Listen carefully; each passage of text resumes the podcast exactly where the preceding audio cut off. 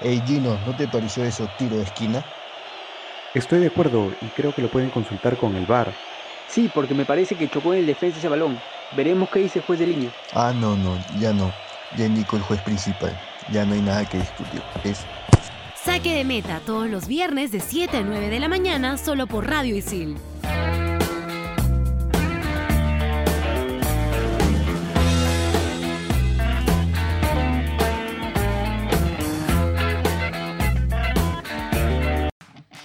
Hoy viernes tenemos un programa con mucha información. Hablaremos sobre el título que logró Fernando Pacheco, la asistencia de Josimario Tun en el triunfo de Cruz Azul, además los 119 años de Cienciano y mucho más. El miércoles por la noche se jugó el partido entre Flamengo versus Fluminense, equipo del jugador peruano Fernando Pacheco. Partido que se jugó en el Estadio Maracaná por la final de la Copa Río. La- las palabras de Fernando Pacheco fueron, feliz de haber conseguido mi primer título en el extranjero junto a este gran grupo de trabajo y familia, pero no hay tiempo para descansar, aún quedan dos finales, sentenció. Fernando Pacheco logró entrar en el segundo tiempo del partido, que quedó 1 a 1, y se fueron a penales, donde Fluminense ganó el partido con el gol anotado por él.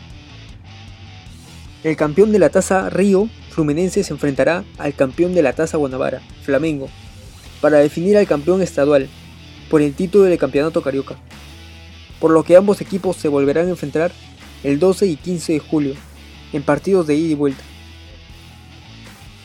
Ahora, este miércoles el Club Cinciano cumplió 119 años de fundación. El exitoso club peruano fue creado el 8 de julio de 1901. El Club Cinciano del Cusco es considerado el más exitoso de la historia de balompié de Perú, debido a que posee dos títulos regionales, la Copa Sudamericana del 2003 y la Recopa Sudamericana del 2004. El equipo de fútbol fue creado por el misionero inglés William Newell, quien lo nombró San Bernardo de en homenaje al patrón del Colegio de Ciencias y Artes.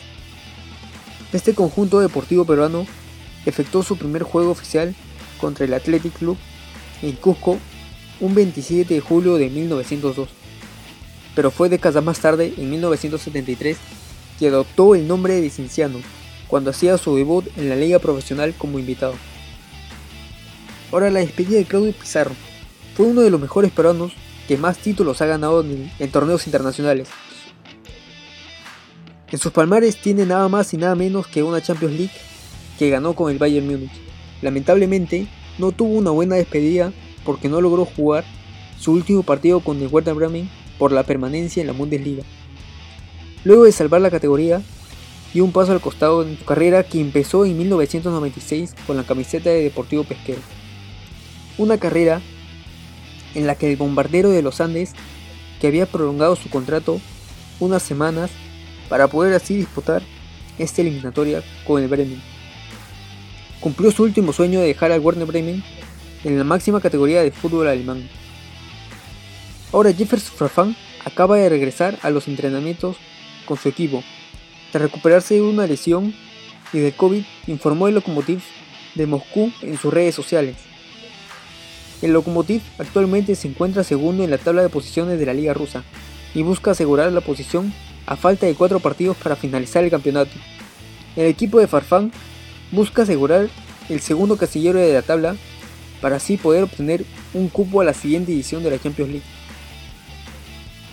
Para ir finalizando, Josimario Tun vuelve a las canchas con una asistencia en la victoria de Cruz Azul contra Pumas en el torneo amistoso de pretemporada. Recordar que debido a la pandemia del nuevo coronavirus, el torneo Clausura 2020 se dio por concluido. No hubo ganador ni campeón. En la apertura, por su parte de la Liga está programado para que empiece este 24 de julio. Orlando City se estrena con una victoria en el regreso de la MLS con un gol anotado en el último minuto del partido, que les dio el triunfo por dos tantos a uno contra el Inter de Miami, equipo del exfutbolista David Beckham.